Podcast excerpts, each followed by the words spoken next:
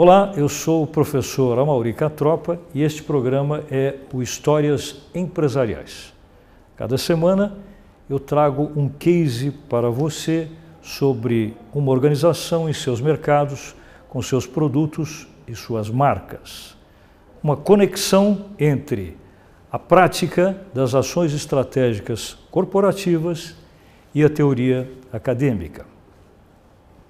Hoje o assunto acadêmico sobre o qual nós vamos falar tem uma denominação de fator inesperado.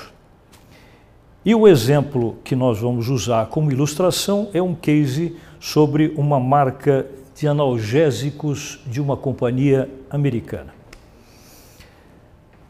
Para conceituar, o que se chama de fator inesperado significa exatamente o seguinte: nem sempre as organizações se satisfazem quando encontram uma realidade no mercado diferente daquela que esperavam.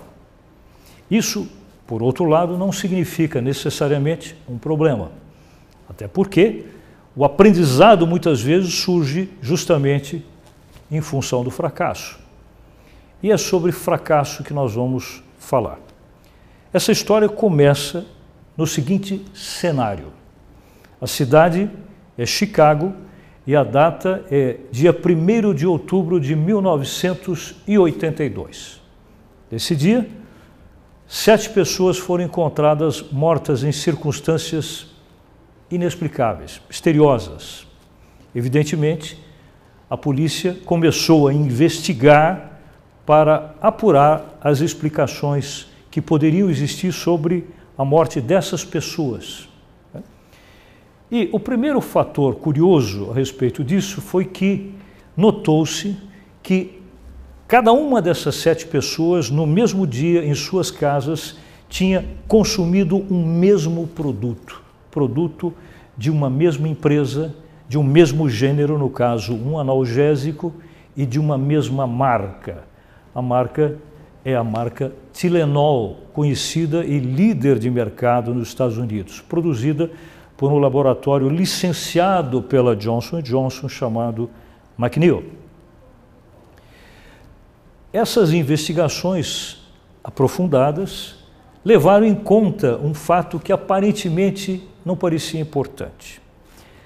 Na época, os analgésicos Tiranol eram acondicionados em uma embalagem específica do tipo cápsula.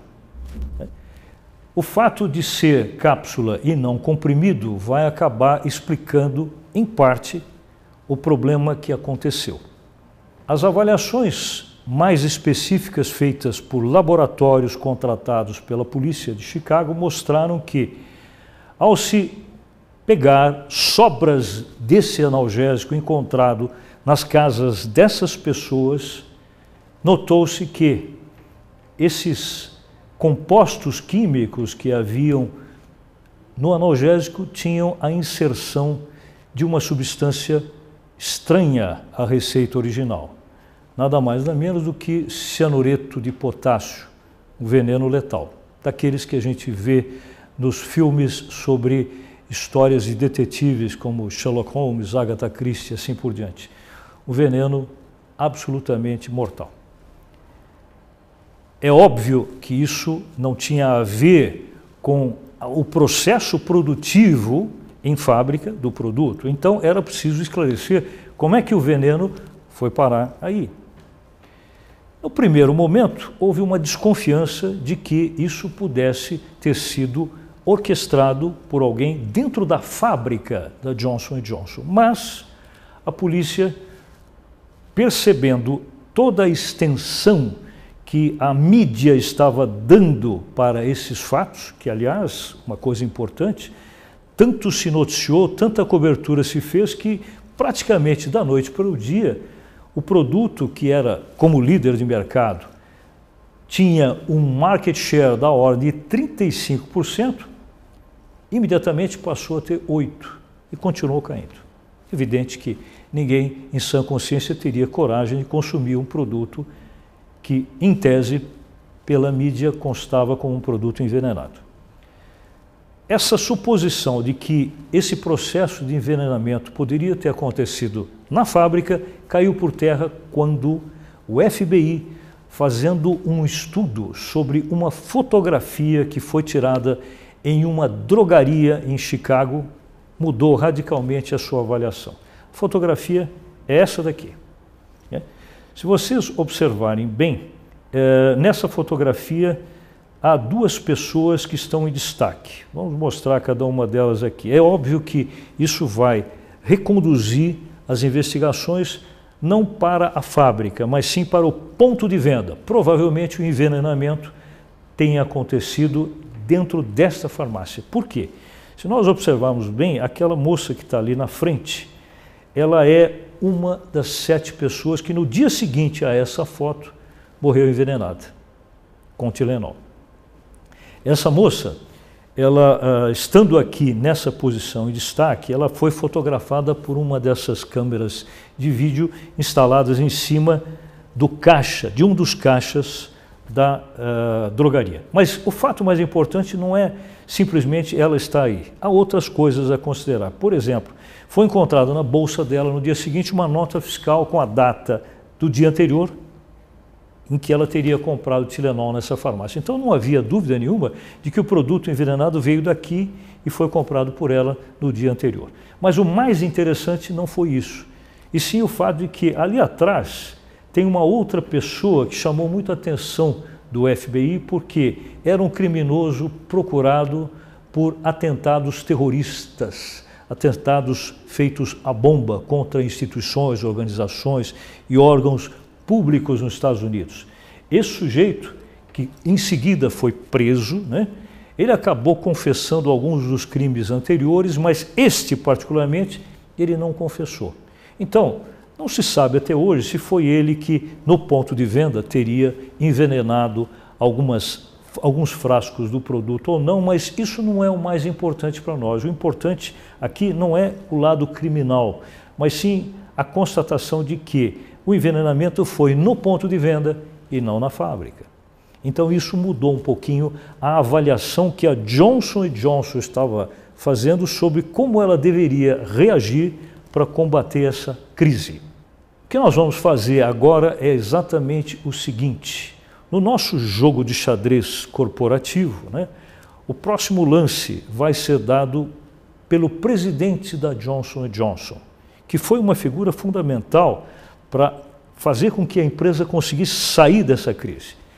Mas antes de nós mostrarmos o que foi que o presidente avaliou sobre isso e quais as decisões estratégicas que ele tomou, nós vamos fazer o seguinte: eu vou trazer dois convidados, vou conversar com eles e vou pedir a eles que se coloquem no lugar do presidente da empresa para tomar as, as ações estratégicas necessárias como se estivesse em 1988, nesse cenário, conduzindo essa empresa no meio dessa crise toda. Em outras palavras, que ações estratégicas teriam que ser tomadas se você, inclusive você que está em casa assistindo, estivesse no lugar do executivo principal da empresa? O que você faria mediante os fatos que eu citei? No final, eu vou mostrar o que foi que ele fez. Então, nós vamos conversar agora com os nossos dois convidados que vão responder essa questão. Bem, conforme nós combinamos, eu tenho aqui dois convidados para responder aquela questão que nós colocamos sobre o que se deveria fazer caso nós estivéssemos no lugar do presidente dessa empresa mediante esse cenário de crise. Eu tenho aqui comigo a Mariana da Rosa Soares e tenho também o Bruno Menezes Zebeni. Os dois são alunos da Faculdade de Economia, Administração, Ciências Contábeis e Atuariais da PUC de São Paulo. Vamos começar pela Mariana. Mariana, deu para entender bem a história, né? Sim. E você agora é a presidente da Johnson Johnson e tem que resolver essa crise com o Tilenol. O que, que você acha que deveria ser feito? É, bom, primeiramente, se tratando da cápsula, né, o remédio era vendido em cápsula, eu adotaria a fórmula comprimido. O remédio compacto, né, dessa forma, então, talvez impedisse qualquer substância que alguém pudesse colocar. Uma, um segundo método também que talvez poderia se pensar é a embalagem, o frasco, né? O frasco, provavelmente muito frágil, permitiu que a pessoa rompesse e colocasse então o produto, ele fechou, o consumidor não observou que o produto já estava violado e aí então acabou levando para sua casa e acabou consumindo, né? E essas fatalidades aconteceram. Interessante. Bruno, o que, que você acha? Concorda, discorda, acrescenta alguma Bom, coisa? Eu concordo com o que a Marina disse e eu uhum. acrescento dizendo que, bom, eu tenho que fazer alguma medida para tirar essa imagem negativa que ficou. Então eu faria talvez uma reportagem, algum tipo de vídeo mostrando no local da fábrica o, todo o processo para demonstrar que realmente não existe nenhum tipo de envenenamento no produto.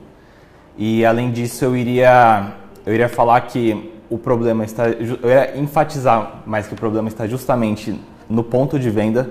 Iria falar que eles deveriam contratar melhores funcionários, quer dizer, tem um aquele senhor que está lá de de jaleco, ele parece trabalhar na, na farmácia, então eles contrataram um cara que ele está sendo procurado, isso é um problema, então, quer dizer, as pessoas quando forem comprar meu produto, elas vão pensar, ah, esse produto não, não tem nenhum envenenamento. Quando elas forem comprar naquele estabelecimento, elas devem pensar que todos os produtos podem ter algo, então a culpa não deveria ser da minha empresa, deveria ser deles. E além disso, eu também iria trocar talvez o nome do produto, Tilenol, eu iria trocar porque, querendo ou não, isso vai deixar um, um meio que um atrelamento a, a, tipo, o nome da Tilenol vai ficar atrelado ao nome veneno. Então, mesmo se eu conseguir desconstruir essa imagem, pode, ser, pode ter algumas pessoas falem, ah, esse produto ele está envenenado. Então, se eu trocar o nome dele, pode ser que eu acabe com esse problema. Muito bem colocado. Você sabe, voltando aqui com a Mariana, tem um, um, grande investidor, que aliás é um dos homens mais ricos do mundo, americano chamado Warren Buffett. Não sei se vocês o conhecem. Ele foi inclusive um dos acionistas da Coca-Cola. E o Buffett, ele é vivo ainda, tem 80 e poucos anos, ele costuma dizer o seguinte, que para você criar a reputação de uma marca, você demora 20 anos. E para você arruiná-la, bastam 5 minutos. Uhum. Né? Verdade. Foi isso que aconteceu, na sua opinião? Quer dizer, ou seja, essa reputação está sendo arruinada por uma coisa que podia ser evitada, um acidente. O que, que você acha com relação a isso? Eu concordo, eu acho que é extremamente importante que a loja, o estabelecimento, o ponto de venda, ele tenha critérios também ao selecionar o funcionário e a forma como ele vai disponibilizar aquele produto para os consumidores, evitando que outros consumidores, agindo de uma fé como esse, que eles acabam violando outros produtos também.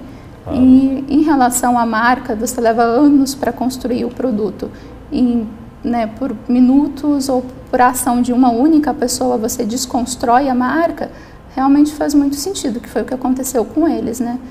É, concordo com o Bruno quando fala que talvez trocar o nome do, do remédio seja, seja uma opção para não ficar vinculado mortes ao nome Tilenol, não é?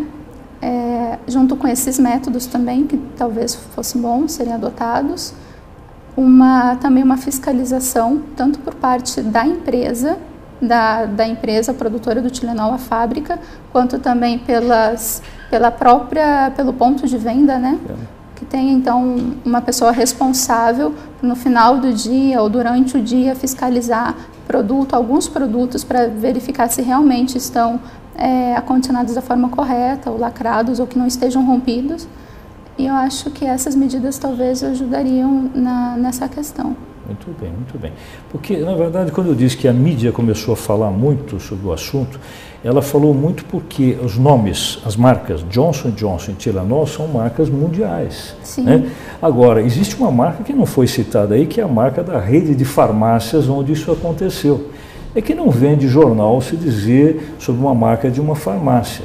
Mas provavelmente se isso tivesse sido feito, talvez toda essa reação do público americano fosse contra a farmácia Exato. e não contra Johnson Johnson. Eu acredito, realmente, eu acredito que o foco seria outro, né? Seria outro. O, o foco não seria o produto. Sim. O foco então seria o ponto de venda, o local, Isso. o estabelecimento, Exatamente. que talvez não, não tenha tanta credibilidade quanto eles acharam. Perfeitamente.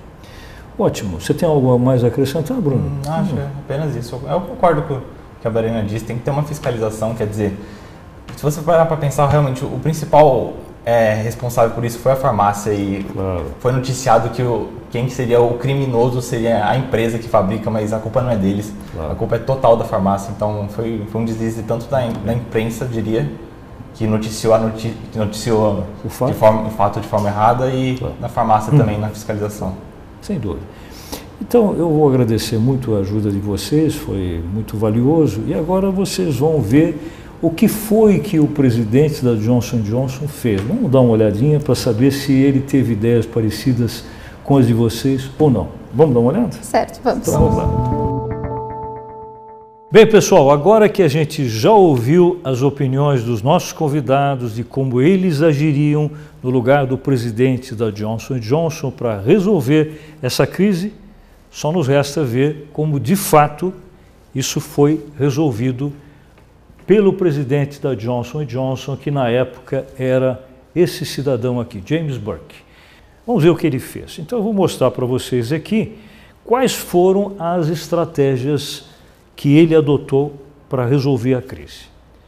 Pela ordem, o que ele fez foi inicialmente o seguinte: sabe-se que quando uma empresa está vivendo um período de questionamento com relação à qualidade dos seus serviços, seus produtos, uma das coisas que se deve fazer é afastar um pouquinho o nome da empresa e o nome do produto da lembrança do cliente.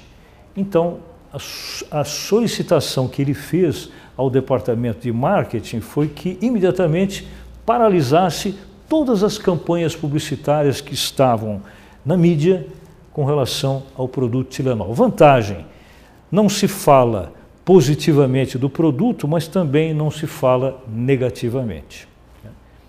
Outra decisão importante que ele tomou foi montar uma verdadeira força-tarefa de funcionários especializados da empresa, especificamente da área farmacêutica, para fazer contato pessoal com médicos de uma maneira geral nos Estados Unidos, mas também com ambulatórios, com hospitais, com clínicas, para explicar a eles uh, que o que tinha acontecido era realmente um problema de ponto de venda e não de fábrica.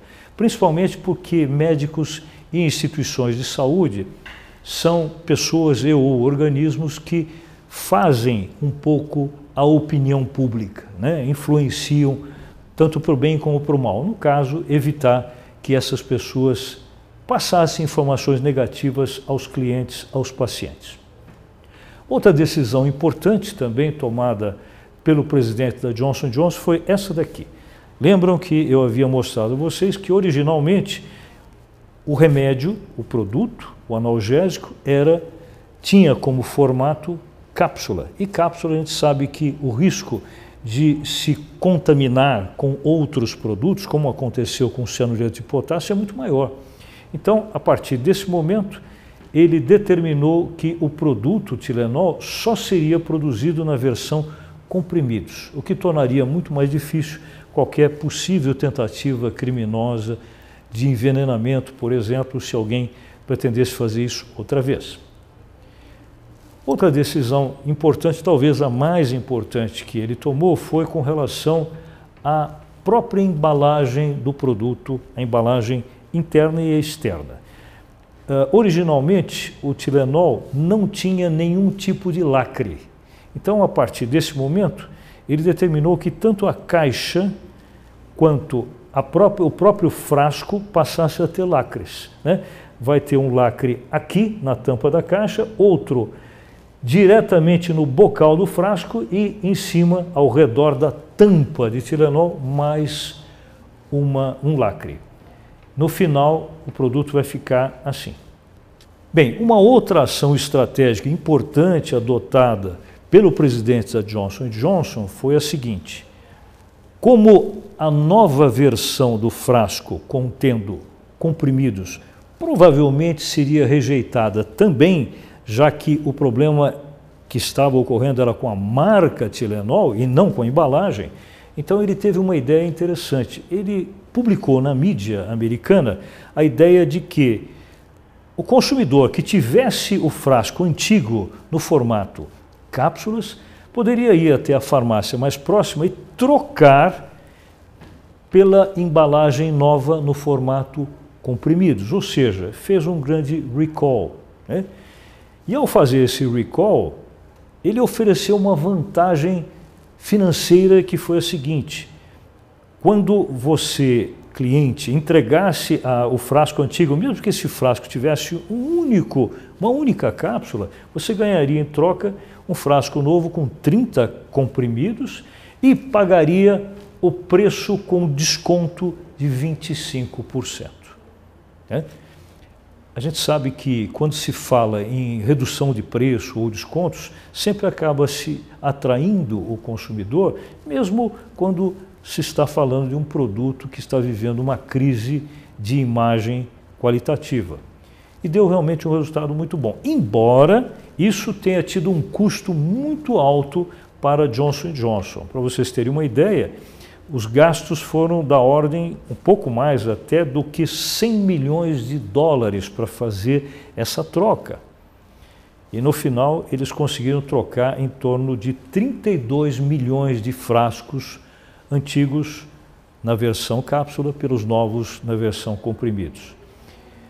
A gente chama isso em marketing de operação cavalo de Troia, que significa o seguinte: se há uma certa dificuldade de um produto entrar na casa do cliente, a gente cria alguma motivação para forçar essa entrada. Né? As pessoas que compraram pela oferta do desconto provavelmente mantiveram isso estocado em casa até a primeira dor de cabeça. Na primeira dor de cabeça, eles vão acabar consumindo e se esquecendo que esse produto havia tido aquela crise com o envenenamento. E daí em diante começa a se recuperar os resultados. A única maneira de se saber se ações estratégicas foram boas ou não é olhando os resultados que elas produziram. Vou mostrar para vocês dois tipos de resultados alcançados com essas decisões estratégicas. Primeiro deles com relação ao market share. Então vamos relembrar que antes de toda essa crise, a participação de mercado do produto era 35%. Na semana seguinte à crise, aquela ocorrência do, das sete pessoas que morreram, o market share caiu para 8%. E com essas decisões estratégicas que a gente mostrou aqui, o market share voltou a crescer gradualmente até que um ano depois já estava em 29%, ou seja, chegando muito próxima da participação de mercado anterior a toda essa situação. Né? Então, isso aqui esses resultados que eu mostrei, que estão aqui, já são um sintoma de que efetivamente as ações foram positivas. Mas existe um outro aspecto a ser considerado também, que é mais qualitativo. Esse é essencialmente quantitativo, né? que é com relação a um aspecto chamado reputação de marca. Né? Ou seja, nós estamos falando de uma marca filhote chamada Tilenol, que pertence a uma marca mãe chamada Johnson Johnson. Né? O que teria acontecido com a marca Johnson Johnson? Será que ela foi afetada por essa crise com uma das suas filhotes? Né? Foi efetivamente afetada durante algum tempo no mercado americano. Se houve uma certa desconfiança com relação a qualquer produto do nome genérico Johnson Johnson. Mas depois dessas decisões estratégicas colocadas em prática, se percebeu que o nome Johnson Johnson voltou a ser muito respeitado. Eu vou dar para vocês uma informação que eu acho que resume bem eh, o significado disso. Eh, existe uma revista americana chamada Fortune, né, que costuma publicar sistematicamente um ranking das marcas de produtos, de serviços ao redor do mundo que têm maior reputação, por ordem sequencial. Na última edição, agora de 2017, desse ranking da revista Fortune, a marca Johnson Johnson alcançou a 13ª colocação, o que não é pouca coisa, ou seja, ela passou a ser a 13ª marca mais admirada entre todas as marcas de quaisquer tipos de produtos ou serviços no mundo. Ou seja, as ações estratégicas deram um ótimo resultado. Pessoal, na próxima edição do Histórias Empresariais, eu tenho para vocês um outro caso de organização em seus mercados com seus produtos e marcas. Fique conosco.